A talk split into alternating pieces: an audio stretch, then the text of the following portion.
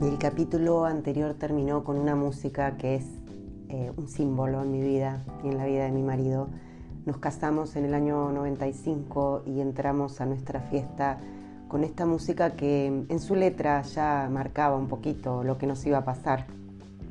La distancia, a pesar de la distancia, eh, siempre íbamos a tener que estar juntos, sorteando obstáculos, eh, pero valiendo la pena al final todo el camino recorrido. La verdad es que nos acompañó Diego Torres sin saberlo siquiera eh, en este camino que fue un camino de rosas con espinas, como el de la mayoría de los matrimonios. Nada es tan fácil como parece, nada es tan difícil como por ahí uno se lo imagina. Pero aquí, aquí estamos, llevamos 29 años casi casados, 28 eh, y medio, pucha, se me fue de la cuenta. Y la verdad es que estamos juntos, estamos eh, siempre peleando contra algún circuito eh, eléctrico que pasa por el cerebro eh, o por la vida. Y no fue tan difícil como por ahí parece cuando estás pasando una crisis y tampoco fue tan fácil como para mm, no prestarle atención al camino recorrido sin un poquitito a veces de una lagrimita que se te piante. Eh, armé muchas veces la maleta, la malija, como diríamos en Argentina, para volverme, para salir, y seguramente él también habrá querido armarla muchas otras veces más. Tenemos tres hijas maravillosas. ¿Qué vamos a decir de nuestros hijos? Hermosas, una argentina y dos chilenas de nacionalidad, pero todas con el corazón ya tricolor eh, y bueno, siempre siempre bilingües, ¿no? Hablando nuestro idioma argentino en casa y bueno, se dan vuelta y son totalmente chilenas y son tan orgullosas de su Chile amado porque les ha brindado no solamente un hogar constituido, una educación, les ha dado seguridad, les ha dado un poco de también de, de tierra, ¿no?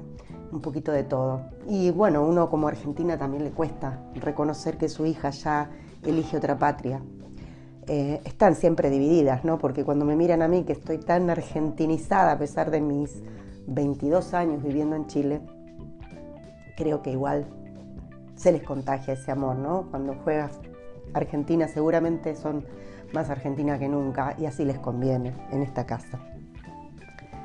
Llegamos a Temuco en el año 2001 con una ilusión, una cuesta gigantesca y una incertidumbre así tremenda. No teníamos ni idea dónde quedaba, cómo era, ni, ni qué íbamos a hacer. Le decíamos Tenuco. No había mucha información y la verdad que tampoco nos interesaba mucho. Agarramos nuestro palio, agarré mi palio, color blanco, patente 211, y nos dirigimos a Temuco con mi mamá y Valentina durmiendo en el asiento trasero sin cinturón de seguridad muchísimos kilómetros para atravesar esa inmensa cordillera que nos separaría definitivamente de una vida que era de otro tipo, totalmente impensado que íbamos a, cambiar el rumbo con solamente eh, hacer avanzar el cuenta kilómetros del auto. Gustavo nos esperaba en Zapala, después de dos meses que no lo veíamos, no había en ese momento este tipo de información de, visual a través de los celulares. No existía la posibilidad de, llamadas ni siquiera esporádicas porque eran bastante bien costosas poder hacerlas. Y el trabajo nos llevaba a un nuevo rumbo. Yo dejaba mi profesión de abogada, recibida en el año 95 en la majestuosa Universidad de Buenos Aires, con un título de abogada, con unas notas maravillosas de excelencia, con mucha responsabilidad por cada eh, punto y materia que estudiaba. Para mí era, era tomármelo todo tan a pecho. Era sentir que lo que leía, lo que estudiaba era lo que, lo que tenía que ser. Luego el ejercicio profesional eh, un poco eh, te va desmotivando, ¿no? Porque las cosas no son tal cual uno las va estudiando.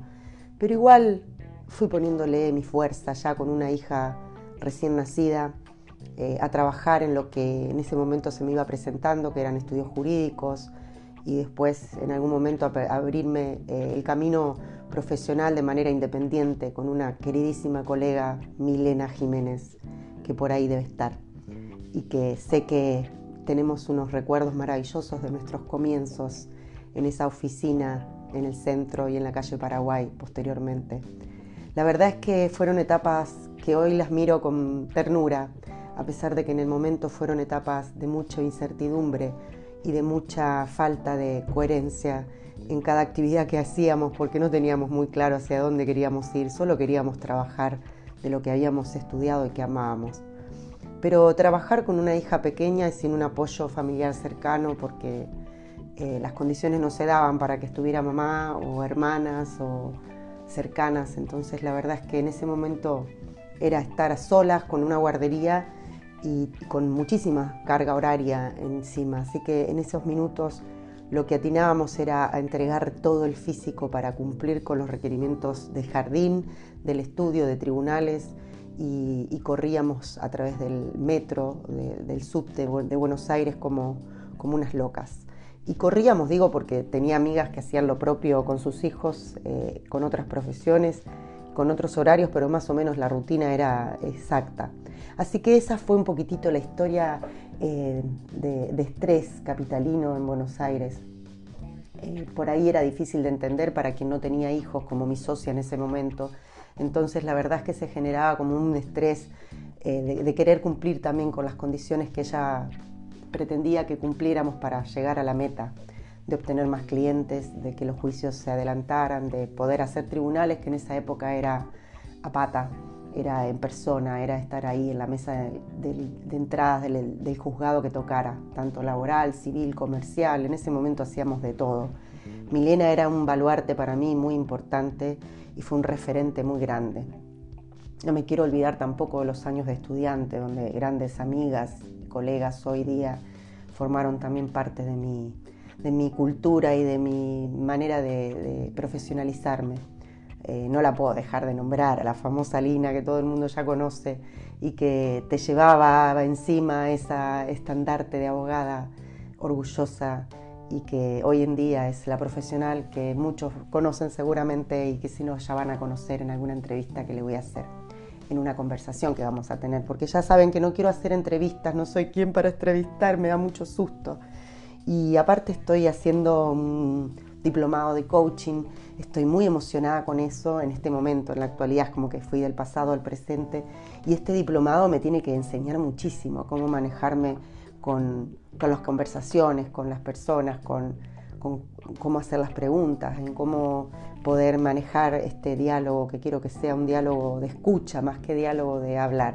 Ahora me toca hablar porque es muy importante en este minuto que ustedes sepan a quién se van a enfrentar, ¿no? Una persona que, que tiene muchísimos miedos siempre, que tiene muchas dudas, que tiene siempre la incertidumbre de si lo está haciendo bien o mal, pero que tiene una seguridad y un amor en todo lo que hace, que creo que, se que trasciende eh, la voz y que trasciende, el que me conoce sabe que soy muy sensible, que soy muy vulnerable a la crítica, que trato de ser coherente en lo que digo y en lo que hago y muchas veces no resulta, que trato de ser sincera, a veces peco de sincericidio, em, a veces em, trato de aconsejar o de dar eh, discursos de, cómo deberían ser las cosas y en, la propia vida no lo puedo aplicar. Pero bueno, así la buena intención que tengo yo creo que también se, trasluce y se ve. Así que mientras que sean eh, dado con, buena intención, yo creo que nada puede dañar al otro, ¿no? Si el otro lo mira con compasión. Así que ténganme paciencia, ténganme cariño, háganme la fácil, porque también quiero hacérsela fácil a ustedes. Quiero que esto sea un espacio que aprovechemos todos. Y en algún momento por ahí también que sea el espacio de ustedes, que se lancen a hablar sin necesidad de que yo esté ahí presente. Que sea acá podés hablar eh, un lugar tuyo, eh, nuestro.